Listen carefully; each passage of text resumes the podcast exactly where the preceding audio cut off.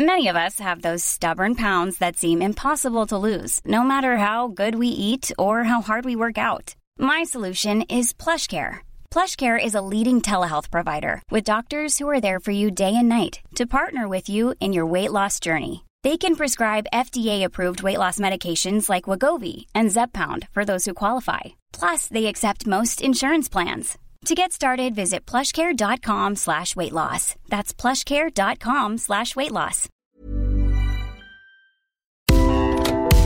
Le sponsor de cet épisode des couilles sur la table, c'est Ada Tech School, une formation pour devenir développeuse et développeur à la pédagogie alternative qui casse les codes et incite les femmes à coder.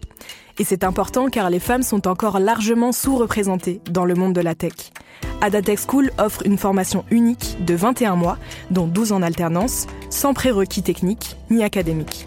Alors si vous souhaitez vous reconvertir dans un secteur très porteur, Adatech School vous attend. L'école est implantée à Paris, Lyon et Nantes. Il y a trois rentrées par an et la prochaine est le 27 mai. On nous dit qu'il reste quelques places. Ça vous intéresse? Vous pouvez postuler dès maintenant ou vous renseigner sur le site adatechschool.fr. Ada, A-D-A, Tech et School. Et en attendant, bon épisode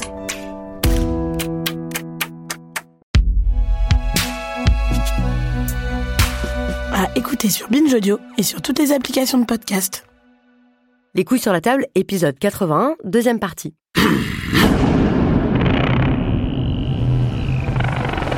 Au travail, les feignasses.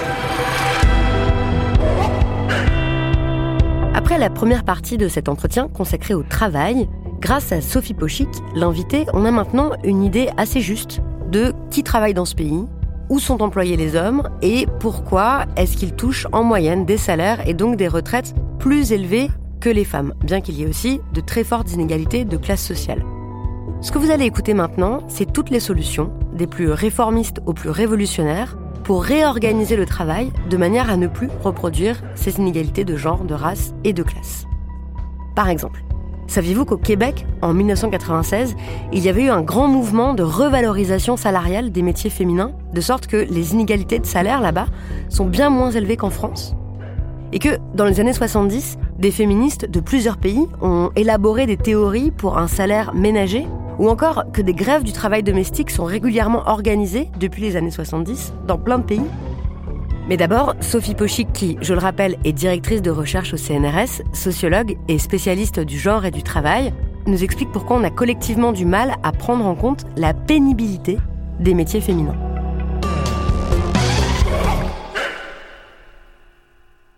Ben, on ne la prend pas en compte euh, déjà parce qu'on ne la comptait pas. On n'avait pas les statistiques qui permettaient de sexuer les accidents du travail ou les maladies professionnelles.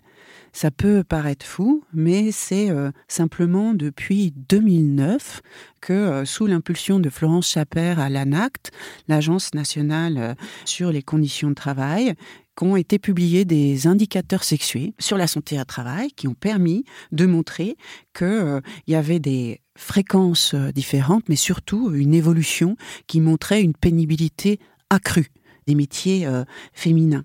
Par exemple, sur les 650 000 accidents du travail par an. Ça concerne, maintenant on le sait, deux tiers d'hommes, un tiers de femmes. Les morts au travail les accidents mortels, mhm. sont en majorité des hommes, à 90%. C'est un, taux qui est même en hausse de 35% euh, dans les années 2010. Euh, Il y a eu plus de morts au travail. Oui, oui, oui. Les accidents mortels, euh, par exemple, le chiffre, hein, c'est 733 en 2019, soit presque 3 par jour. Ils étaient très invisibilisé. Il n'y avait pas de décompte. Et d'ailleurs, euh, il y a eu un compte Twitter qui progressivement a fait le décompte des accidents du travail, un peu comme sur le décompte des féminicides. On ne les comptait pas, donc on ne les voyait pas. D'ailleurs, les familles euh, endeuillées d'accidents mortels au travail se sont réunies en collectif. On fait euh, la semaine dernière un premier, un premier rassemblement. Trois personnes par jour qui meurent au travail, en, majorité des hommes. En majorité des hommes. Une autre manière de comptabiliser euh, le, fait que le travail fait mal, ce sont les maladies professionnelles. Il y a 50 euh, 000 maladies professionnelles qui sont déclarées euh, par an. C'est autant d'hommes que de femmes. Et là encore, c'est en croissance forte en France, plus 100% sur ces 20 ans, mais la croissance est beaucoup plus forte pour les femmes, plus 150%, que pour les hommes, plus 70%.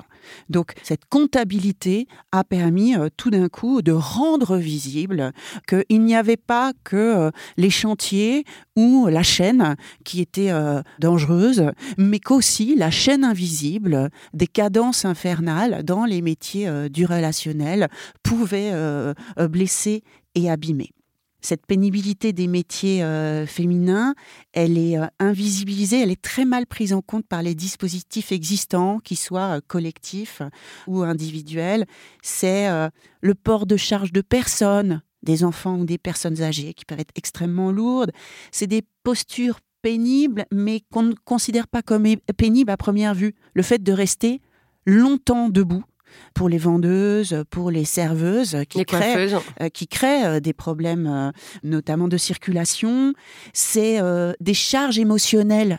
Faire face à la douleur des personnes, à la mort des personnes dont on s'occupait, ou être face à des agents chimiques qui sont toxiques mais à bas bruit. Et c'est notamment euh, les femmes de ménage qui progressivement font des allergies aux produits ou euh, les coiffeuses qui, là encore, développent.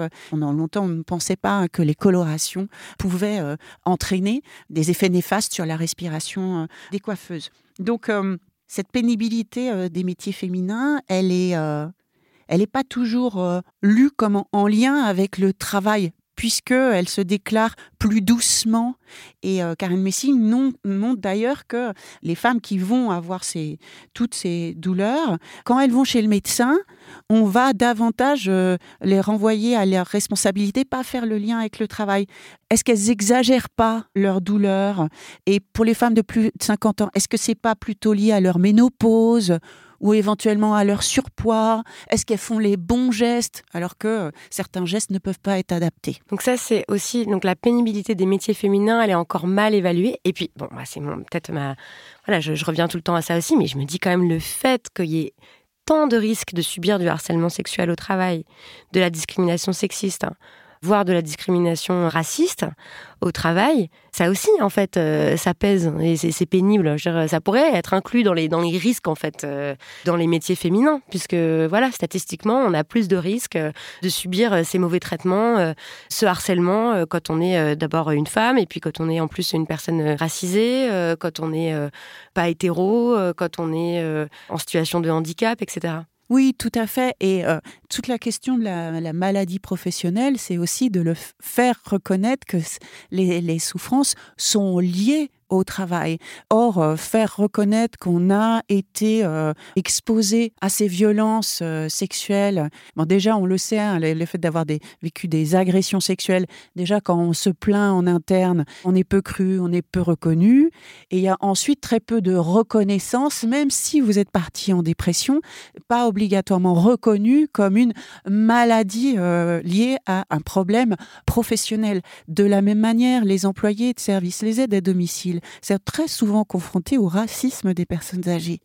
C'est-à-dire, elles travaillent avec des personnes âgées, mais ces personnes âgées ne sont pas obligatoirement très très sympas avec elles. Eh bien, être confronté à des remarques racistes toute la journée, effectivement, c'est une dimension de pénibilité qui n'est absolument pas prise en compte euh, et qui pourtant euh, est très répandue. De la même manière, ça peut être aussi entre collègues, évidemment. Ça, cette dimension-là, elle est effectivement euh, pas prise en compte en termes de pénibilité du travail.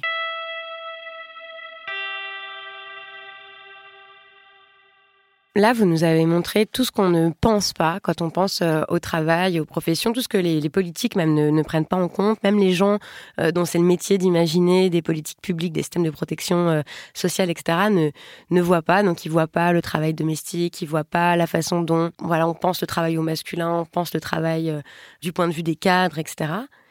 Et à la fois, j'ai l'impression qu'il y a toujours, j'ai discuté avec une amie sur euh, la mobilisation euh, contre cette réforme des retraites.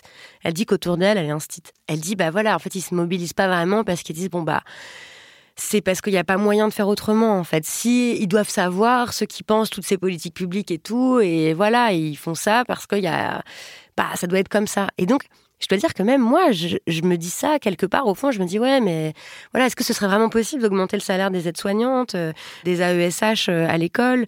Est-ce que euh, ce serait vraiment possible de payer plus le, travail féminin? Enfin, comment il faudrait s'y prendre? Comment est-ce qu'on pourrait s'organiser en fait pour que on n'ait pas un système de production et un système de protection sociale qui reproduisent comme ça les inégalités, surtout qui ne fonctionnent que parce qu'il y a des gens qui, des femmes et des classes populaires qui sont exploitées en fait, dont la force de travail est exploité. Est-ce qu'on a des exemples de politiques publiques qui ne sont pas androcentrées sur le travail et qui sont euh, plus justes du point de vue de, voilà, de, la classe, euh, du genre et de la race? Des politiques euh, qui visent donc à s'attaquer à cette question de la valeur du travail. C'est même soutenu hein, par l'Union européenne. Il y a différents modes, voies d'action. Ça peut être par la négociation collective. C'est les cas en Suède. On regarde les grilles de classification des branches, des métiers, et on regarde s'il n'y a pas des biais de genre avec des métiers qui ne sont pas des métiers féminins qui sont placés dans des, classifications euh, moindres, soit par des procès pour discrimination salariale où des femmes se saisissent de ce principe de travail euh, de valeur égale pour dire que euh, leur poste est équivalent à un poste occupé par euh, les hommes et qui vont faire des comparaisons et qui vont aller passer par les tribunaux. Donc ça, c'est une stratégie de mobilisation par le droit qu'on a trouvé notamment dans les pays anglo-saxons où le droit du travail est très faible. Donc ils vont passer par les tribunaux. C'est au Royaume-Uni, en Australie notamment. En Australie, il y a eu une grande campagne pour faire revaloriser euh, les salaires, euh, notamment des aides-soignantes dans les maisons de retraite, qui sont passés par ces procès euh, pour... un procès contre l'État. Un procès contre les employeurs pour discrimination mmh. salariale systématique. Ça va passer aussi, on l'a eu aux États-Unis, contre Walmart, qui est le système par excellence.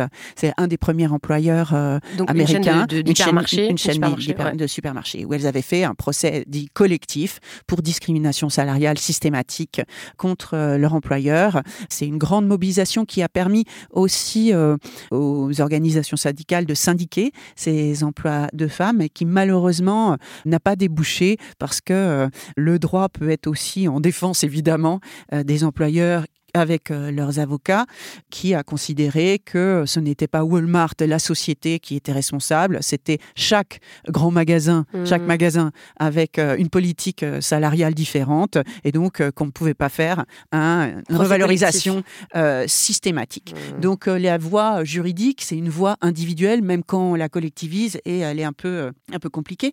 C'est la raison pour laquelle, au Québec, on est passé par la loi pas la négociation collective, mais vraiment par la loi. Donc dans l'ouvrage que j'ai coordonné avec Soline Blanchard qui s'appelle euh, Quantifier l'égalité au travail, on a euh, notamment demandé euh, à une chercheuse québécoise, Valérie Tanguay, de nous raconter cette histoire. Comment au Québec s'est euh, mis en place cette politique d'équité salariale qui a eu euh, des effets importants.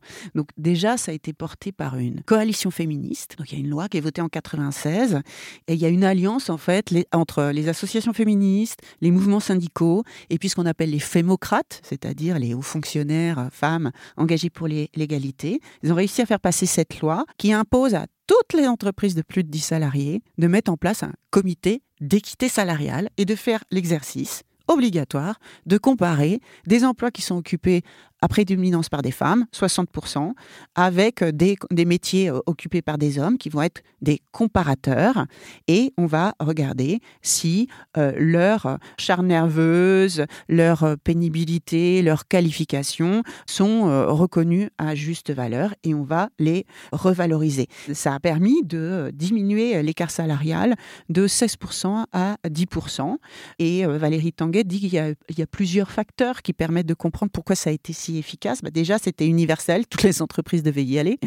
Et euh, l'État aussi Oui, tout à fait. Les employeurs publics, on y reviendra, parce qu'en France, euh, justement, il y a un gros problème de revalorisation des emplois euh, féminisés. C'était très, très organisé. Il y avait un comité d'équité salariale qui devait faire cet exercice avec une participation de deux tiers des salariés et la moitié de femmes. Donc que les femmes, les principales concernées, soient au cœur de l'exercice, d'évaluation et de revalorisation de leurs emplois. Et puis euh, aussi euh, un contrôle fort. Si les entreprises ne faisaient pas l'exercice, on pouvait saisir une agence euh, indépendante. Et puis il y avait une menace de pénalités financières élevées et surtout de publication des noms des entreprises qui ne faisaient pas l'exercice. Et donc, en fait, y a, la menace de la pénibilité a suffi. Très, très peu d'entreprises ont été pénalisées, mais toutes ont fait l'exercice. Mais il y a aussi un, facteur qui joue, euh, c'est que euh, au Québec, il y a un taux de syndicalisation beaucoup plus fort qu'en France. En France, on est à peu près à 10% de syndiqués, plus pour les hommes que, que pour les femmes, alors que euh, au Québec, c'est 40%.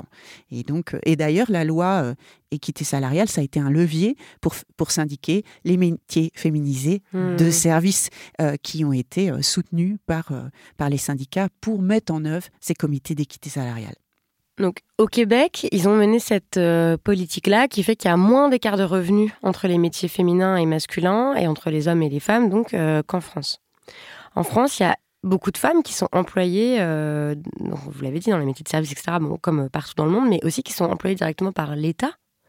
Donc en fait, aussi, si on voulait, euh, peut-être que je pose la question un peu naïvement, mais si on voulait résoudre les problèmes d'inégalité salariale entre hommes et femmes, en fait, l'État pourrait le faire assez facilement. Il suffit qu'il augmente les salaires des femmes qui travaillent pour lui. C'est ça, il faudrait qu'il euh, revalorise les emplois euh, à prédominance euh, féminine qui sont très fortement en son sein. Donc c'est la fonction publique hospitalière, il n'y a pas que la fonction publique d'État, hein. la fonction publique territoriale, où il y a beaucoup de catégories C. Or, on a plutôt une tendance à des salaires qui stagnent, qui ne suivent pas, euh, par exemple, l'inflation, contrairement au salaire du privé qui essaye quand même de maintenir euh, un niveau de salaire décent. Et donc euh, là, on peut donner deux exemples de discours de revalorisation salariale dans la fonction publique où on voit que l'État en tant qu'employeur maintient des salaires bas, notamment pour les emplois féminisés. D'abord, c'est par exemple, c'est les AESH, les accompagnantes des élèves en situation de handicap. En fait, elles sont à temps partiel imposé. Il y en a beaucoup, hein, en plus, il y en a beaucoup plus que ce qu'on croit. Hein. Ça a été une croissance très importante. Ce sont elles qui permettent la politique d'inclusion des enfants handicapés à l'école. Elles sont désormais 130 000 euh, femmes en emploi, mais elles touchent en moyenne 800 euros par mois, parce qu'elles sont à, temps partiel, contractuelles. Alors, il y a euh, à peu près deux, grandes figures. Des jeunes femmes diplômées, c'est un peu un emploi d'attente euh, en début de carrière, mais surtout des mères en reprise euh, d'emploi, au profil plus populaire, notamment racisé, puisqu'il y a une création forte de ces emplois, mais ce sont des emplois très dégradées. Et donc, elles se sont organisées en collectif.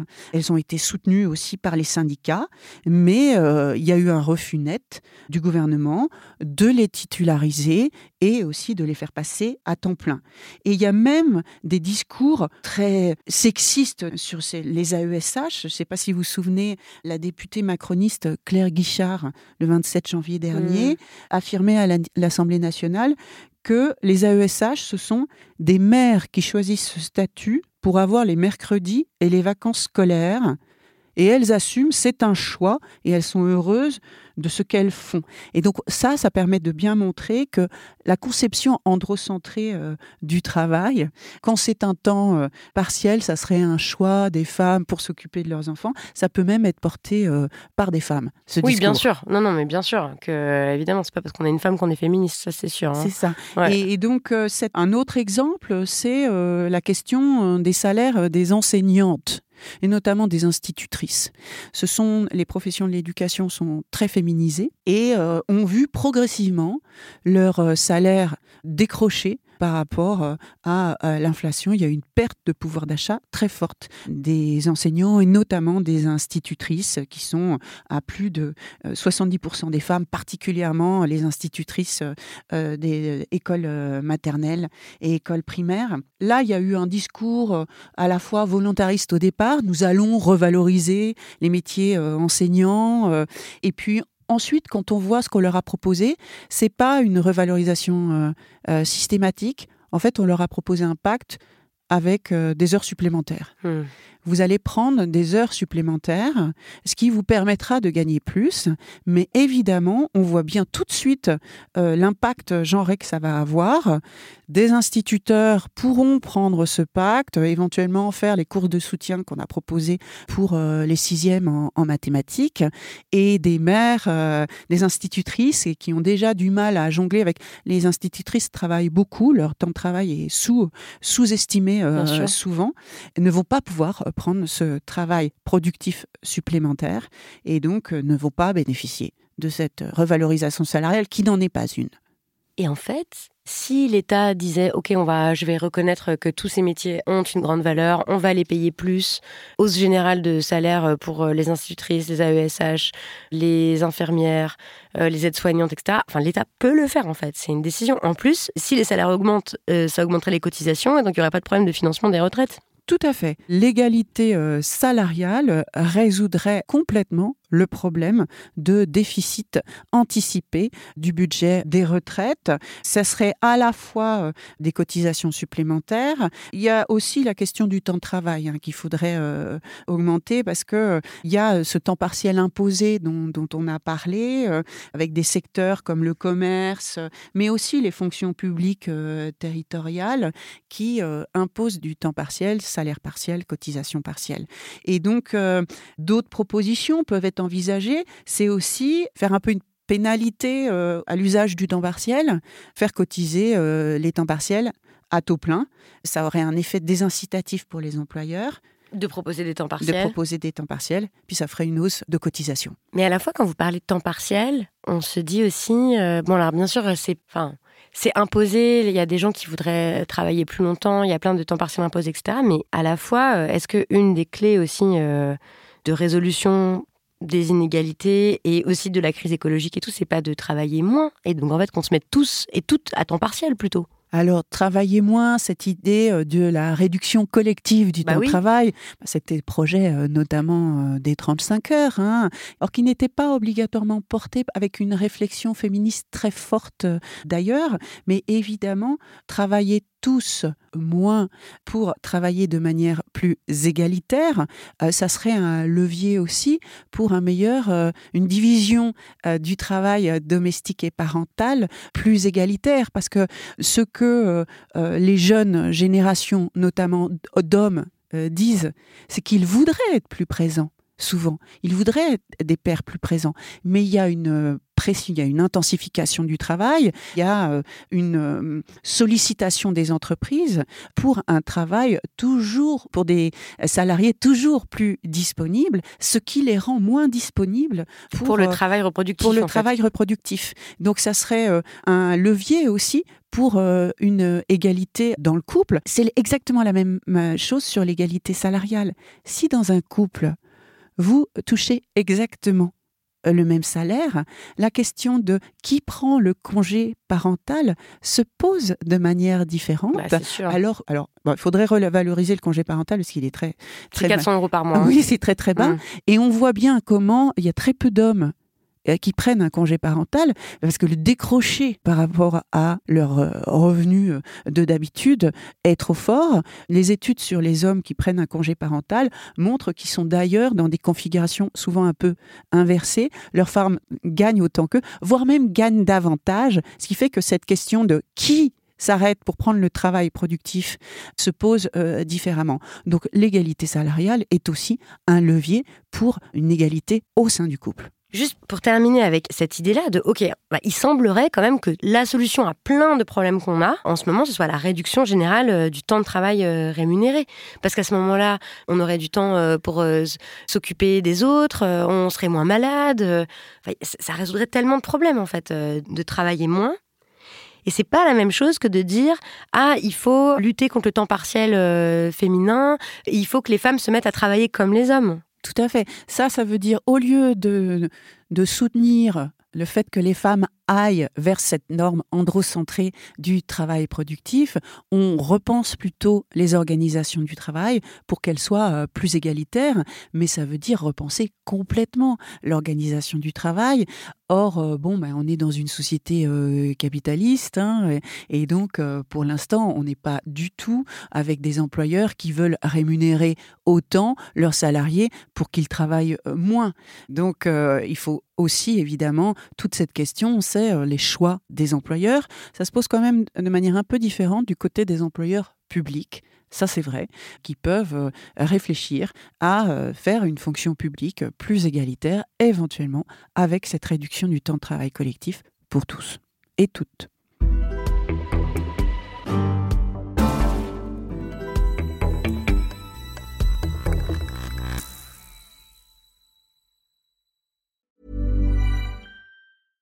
Hey, I'm Ryan Reynolds. At Mint Mobile, we like to do the opposite of what Big Wireless does. They charge you a lot, we charge you a little. So naturally, when they announced they'd be raising their prices due to inflation, we decided to deflate our prices due to not hating you.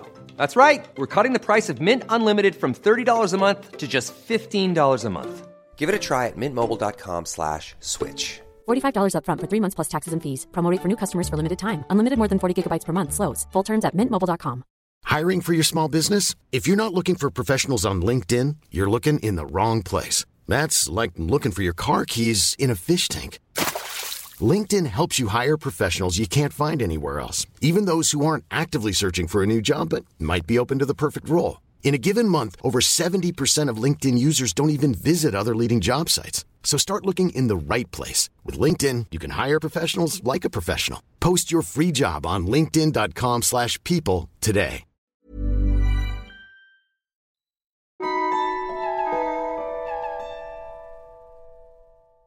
On a une image globale de la façon dont les efforts sont répartis, dont l'argent est réparti dans le travail rémunéré. À quoi ça ressemblerait un monde du travail qui serait pas construit au masculin neutre, qui serait pas construit euh, comme si euh, les hommes n'avaient pas de famille ou euh, les femmes n'avaient pas de travail ou enfin voilà. Ça serait quoi un monde du travail qui serait construit au féminin neutre? Ben c'est une excellente question et ça serait une politique qui rend visible et reconnaît la valeur sociale du travail domestique et, et parental. C'est du travail gratuit et il est réalisé en majorité par les compagnes, les mères, mais aussi les filles, les sœurs, les grands-mères, mmh. Au profit des hommes et de la société en général. Et ça, c'est une revendication classique des féministes, quelle que soit leur orientation euh, politique ou leur génération. Et c'était par exemple la revendication des féministes marxistes dans les années 70, qui avaient fait une campagne internationale pour un salaire au travail ménager, Wages for Housework, qui est parti d'Italie, qui était inspiré des travaux de Silvia Federici, de Maria Dalla Costa, que l'on redécouvre parce que maintenant ils sont, ils sont retraduits et publiés. Mais euh, plus récemment, c'est aussi au centre de l'appel à la grève féministe le 8 mars, depuis les années 2010. C'est parti d'Argentine, on l'a vu ensuite en Suisse, en Espagne hmm. et en France, avec l'idée que si on appelle euh, à la grève des femmes, on va voir dans la rue les travailleuses, les travailleuses invisibles, mais aussi les ménagères. Et euh, le mot d'ordre, c'est euh, on arrête toutes pour montrer qu'elles sont, dans leur diversité, un pilier de l'économie. Et à la fois, ce que vous disiez, c'est aussi que faire grève de tout ce travail-là, bah, c'est impossible. J'avais des amis euh, qui sont médecins ou infirmières ou, ou aides-soignantes euh, qui disent euh, manifeste pour nous, fais grève pour nous, parce que pour nous, c'est pas possible en fait de faire ça. Elle dit voilà, je vais pas laisser mes 80 patientes comme ça. Voilà, ma, copine médecin, elle me dit je vois pas comment. Voilà, pourquoi je peux faire ça. Les, les copines qui sont mères de famille, pareil, elles disent bah, enfin, c'est toujours le problème en fait. Est-ce que je, je lèse mon enfant euh, en, faisant grève? Donc, euh, bien sûr, c'est un mot d'ordre aussi symbolique, euh, c'est-à-dire que dans les grèves féministes, on voit aussi beaucoup de jeunes, beaucoup de mm. jeunes étudiantes, jeunes encore sans enfants, qui sont le renouvellement formidable là de la nouvelle vague du féminisme, beaucoup plus variée, beaucoup plus queer, attentive aux questions LGBT, questions articulation racisme, sexisme, etc. C'est un mot d'ordre symbolique, mais il est quand même fort. Oui, bien sûr, bien sûr. Oui, oui, l'idée que si, si on s'arrête, tout s'arrête. C'est ce que disaient les féministes euh, suisses euh, le 14 juin. Hein, euh, tout à fait. 91 et puis la, grève de 2019. Donc, ok, donc un salaire ménager. Bon, ça pourrait être une des choses, euh, voilà, pour un monde du travail qu'on se trouve féminin neutre. Quoi d'autre? Est-ce qu'il y a d'autres pistes? Ah ben, Oui, c'est sûr que pour euh, reconnaître, financer et partager le travail domestique et parental, euh, il n'y a pas que le salaire au travail ménager, parce que cette idée-là d'une compensation ou d'une rémunération du travail parental, c'est aussi un peu l'idée du congé parental d'éducation même s'il est très mal rémunéré. Il a été créé en 1984 hein, en France, ou euh, d'autres euh, revendications, par exemple l'idée du revenu universel. Mais bon, il y a d'autres féministes qui disent attention, il y a un risque non négligeable que ça entraîne bah, qu'on renvoie les femmes au foyer. Mhm, donc, donc il y a d'autres euh, propositions. Hein. Il y a des féministes de gauche qui plaident plutôt pour une socialisation du travail domestique et parental, une externalisation, bah, une prise en charge par l'État. Et donc, c'est toute la, question des services publics gratuits de la petite enfance, de l'éducation, de la santé, de la dépendance, parce que ces services publics-là, ils sont essentiels pour libérer euh, les femmes, notamment des classes moyennes et des classes populaires, qui ne peuvent pas marchandiser cette charge. Et c'est crucial pour euh, les mères isolées qui ne peuvent pas se payer des services euh, marchands euh, en substitution. Mais à la fois, ça pose aussi d'autres questions parce qu'on a bien vu que là, par exemple, l'État, il paye euh, des AESH dont on a parlé plus tôt, les personnes qui aident les enfants handicapés à l'école et il les paye rien du tout, il les traite super mal. Enfin, l'État, c'est pas non plus un bon employeur, quoi. Donc, euh, oui, oui, c'est évidemment, ça serait accompagné de toute la réflexion sur ces services publics. À quoi ils pourraient ressembler, si c'était de bonne qualité, si les personnes étaient, bien considérées, si elles étaient bien payées, etc. S'il n'y avait pas des politiques d'austérité, quoi. Hum. Euh, ça, c'est la, solution de dire, bah, c'est l'État qui doit s'en occuper. Il y a aussi euh, d'autres féministes plutôt par exemple l'orientation éco-féministe, mhm. qui disent ben, on peut aussi autoproduire, autogérer ces services en dehors du système marchand, à l'image par exemple des crèches parentales associatives où les parents se mettent ensemble collectivement pour prendre en charge euh, cet âge, elle est collectivisée, ou euh, des maisonnées collectives, par exemple, où plusieurs familles habitent ensemble et prennent en charge l'éducation le mercredi, le soir, le week-end, euh, voilà, pour sortir de l'isolement du couple ou l'isolement de, de, la mère seule. Mais bon, il faut qu'il y ait des règles de mesure et de vigilance certaines pour qu'il n'y ait pas des pères qui progressivement... Bah, c'est ce qui se passe. Dans tous les retours que j'ai de, des gens qui vivent en collectivité, c'est toujours ça. En fait, euh, voilà, on arrive à un moment où c'est c'est aussi des choses culturelles quoi, à faire bouger. Euh. C'est ça, ce qui montre bien que le patriarcat n'est pas que dans le capitalisme. Même hors capitalisme, il en reste. Euh, donc, il y en a d'autres qui plaident plutôt pour dire eh ben, il faut réduire le euh, temps de travail euh, productif. Donc, euh, à l'image, bah, par exemple, les socialistes qui avaient porté la, réforme des 35 heures, des expérimentations de semaines de 4 jours, par exemple, parce que l'idée, c'est que ça permet de libérer du temps productif à égalité pour les pères et pour les mères. Mais c'est pas pour autant que le, le réinvestissement va être automatique. Égalitaire. Voilà, il y a des pères qui vont utiliser cette journée libérée pour faire du sport ou du bricolage, et ben pas emmener les enfants chez l'orthodontiste ou s'occuper du linge. Ou prendre soin des, vieilles personnes de la famille, ou euh, enfin toutes ces tâches de soins, quoi. C'est sûr. Et donc ça, c'est un vaste euh, sujet. On voit bien qu'il y a plusieurs propositions possibles dans la diversité des courants du féminisme. Et je vous renvoie à une controverse qu'on a publiée dans la revue Travail, Genre et Société, qui s'appelle Rémunérer le travail domestique, une stratégie féministe où on a fait dialoguer Silvia Federici, Christiane Delphi, Bernard Friot et Rachel Silvera. Et donc euh, ça, c'était une, une controverse coordonnée par Fanny Gallo et Maud Simonet, et elle est, elle est passionnante. Et puis il y a la déferlante qui avait fait aussi un, truc euh, dessus. c'est un sujet qui revient souvent. C'est ça. Comment faire avec. Euh, parce que c'est vrai que c'est un travail. En fait, ce truc du travail domestique, c'est que c'est vraiment un travail qu'on peut pas réduire. Enfin, moi, j'entends qu'on ait envie de passer du temps à, cuisiner, qu'on ait envie de voir grandir ses enfants, qu'on ait envie, c'est pas du travail forcément dégradant. Le problème, c'est ni inintéressant, ni au contraire. Enfin, ça peut être génial, quoi. C'est, c'est ce que disaient aussi euh, des féministes des années 70, Annie Leclerc et tout. Moi, je suis très marquée par tout ça. Elle disait que voilà, c'était pas des travaux répétitifs ni abétissants. Ce qu'il laisse, c'est quand, quand il n'est pas valorisé, quand il est méprisé par la société, quand on doit le faire trop vite, quand on gagne pas sa vie. Voilà, quand c'est un sacrifice d'une façon ou d'une autre. Mais sinon, je veux dire, c'est un travail, euh, quand même, on voit que c'est rare, que ça contente toute l'existence humaine, quand même. Oui, oui. Bah, dans cette controverse, il y a aussi Fatima Wassak qui représente euh, l'organisation Front de mer et qui souligne comment, euh, dans, les, dans les quartiers populaires, les mères, notamment les mères isolées, elles aimeraient avoir du temps pour s'occuper de leurs enfants. Bah oui. Mais en fait, euh, leur, euh, leurs emplois euh, euh, plutôt dégradés euh, fait qu'elles sont assez peu présentes à la maison. en Bah fait. oui, bien sûr. Ouais, ouais. Et puis en plus, on parle de réduction de temps de travail. Enfin là, on a parlé du point de vue des femmes et tout, mais et je pense qu'il y a beaucoup d'hommes aussi qui aimeraient travailler moins. Même si vous, dans vos travaux, vous avez aussi montré à quel point le travail rémunéré, c'est aussi central dans le sentiment d'identité, notamment dans votre étude sur le chômage chez les cadres.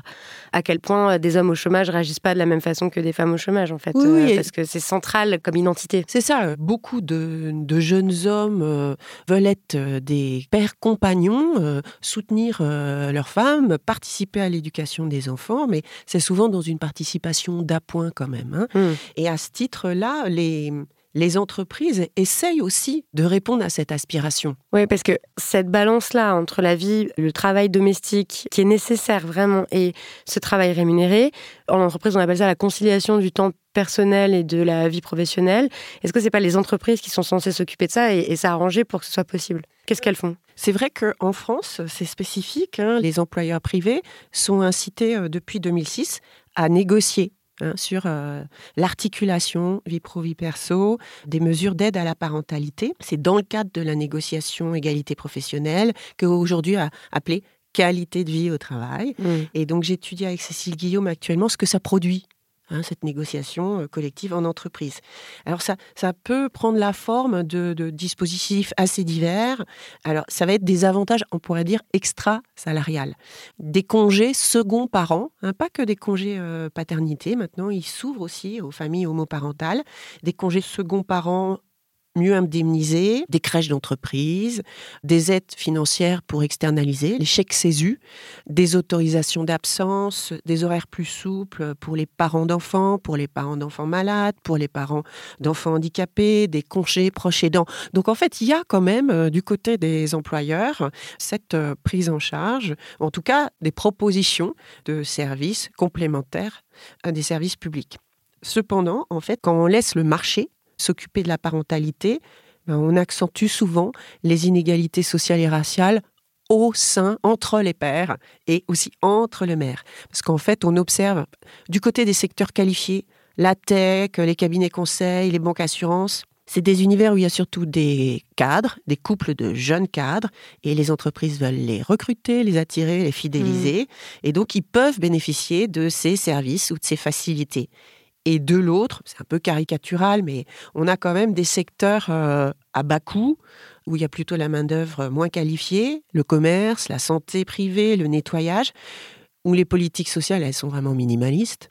Et la parentalité des ménages populaires, comme je vous rappelle, je l'avais dit, c'était surtout composé d'un ouvrier Et d'une et, d'une employée. Mm. où il y a beaucoup plus euh, de personnes immigrées ou racisées.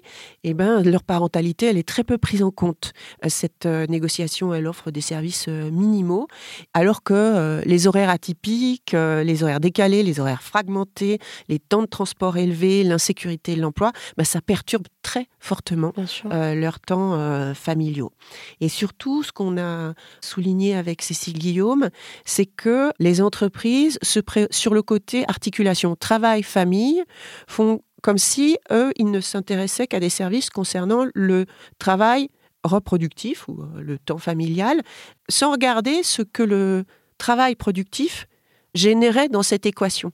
C'est-à-dire? Ben, ça veut dire qu'il y a une dégradation des conditions de travail, y compris des cadres, avec une intensification du travail et euh, beaucoup de salariés qui se plaignent de journées à rallonge, de pression au résultat, de pas de pouvoir manque- couper, de ne pas pouvoir couper, Ouais. etc. Et donc, on a des entreprises qui finalement font comme si dans l'articulation travail-famille, on changeait rien à travail. Par contre, on offrait des services pour un peu mieux articuler avec les besoins de la famille. Oui, en fait, il faut. Enfin, on en revient toujours à la même chose. Il faut changer la culture de travail, les conditions de travail, l'organisation du travail, le temps de travail, enfin tout, en fait, euh, la façon dont c'est fait, parce que là, il y a quand même peu de gens qui sont heureux de la façon qu'ils ont de travailler.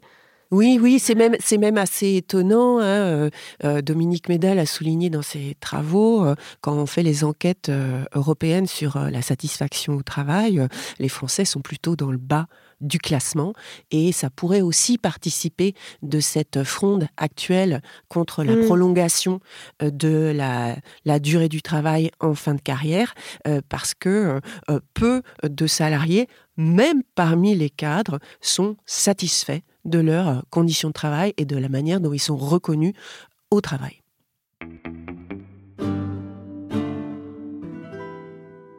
Merci beaucoup pour toutes ces explications. Pour terminer, quelle est l'œuvre d'art que vous avez envie de recommander aux auditoristes en lien avec euh, le travail Sophie Pochic? Alors, euh, moi, je voulais vous recommander euh, un premier roman qui est paru déjà depuis 4 ans. C'était en 2019, qui s'appelle À la ligne, d'un jeune auteur qui est malheureusement décédé, Joseph Pantus, qui était un, lettré qui était éducateur spécialisé, qui avait été obligé de travailler en intérim pour rejoindre son amoureuse en Bretagne. Il a tiré de son expérience d'intérimaire un roman sur le travail ouvrier à la chaîne, qui pour moi est une claque et une écriture magnifique qui fait comprendre de l'intérieur la pénibilité du travail peu qualifié, les effets euh, sur euh, la vie privée, de l'incertitude au quotidien des intérimaires, qui travaillent en plus en horaire atypique, euh, en 3-8. Donc j'aimerais vous en lire un extrait.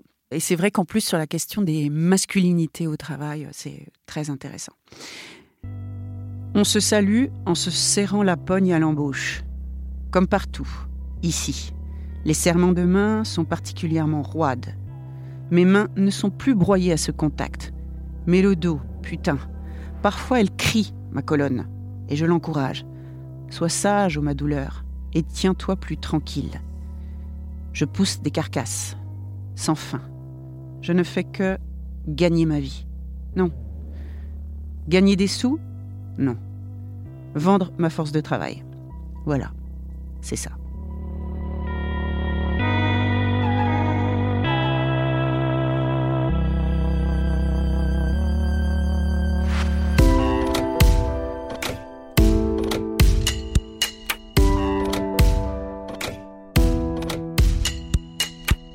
Merci énormément à Sophie Pochic, directrice de recherche au CNRS, pour tout le travail accompli en vue de cet entretien. Toutes les références sont comme d'habitude à retrouver sur le site de Binge Audio, binge.audio. Et si elles sont toujours assez fournies, là on bat tous les records. Merci à Sophie Pochic pour ce travail de bibliographie et à Naomi Titi, productrice et éditrice de l'émission, pour l'avoir complétée en retrouvant la source de chacun des chiffres cités pendant les deux parties de cet entretien. Pour une fois, je vais aussi me permettre, moi aussi, de faire une recommandation. La première, c'est de regarder l'excellent entretien intitulé Travailler moins pour vivre mieux de Céline Marty, philosophe du travail, par Paloma Moritz, à retrouver sur la chaîne YouTube du média Blast. Et puis une deuxième, celle de vous syndiquer. Parce que toutes les grandes victoires au travail qui nous rendent la vie un peu plus respirable, eh ben, elles ont été obtenues par des luttes syndicales, des grèves et des combats collectifs. Alors allons-y, syndiquons-nous. Personnellement, je viens enfin de reprendre ma carte. Cet entretien a été réalisé par Elisa Grenet. Les couilles sur la table, c'est un podcast de Binge Audio. La communication, c'est Lise Niederkorn et Jeanne Longini. On lit toujours les lettres que vous nous envoyez à l'adresse lescouilles-sur-la-table@binge.audio. Merci beaucoup pour votre écoute et à bientôt.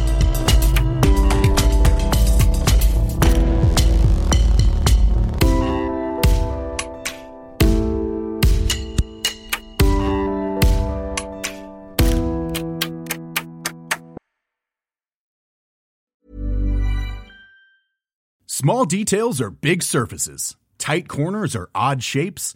Flat, rounded, textured, or tall.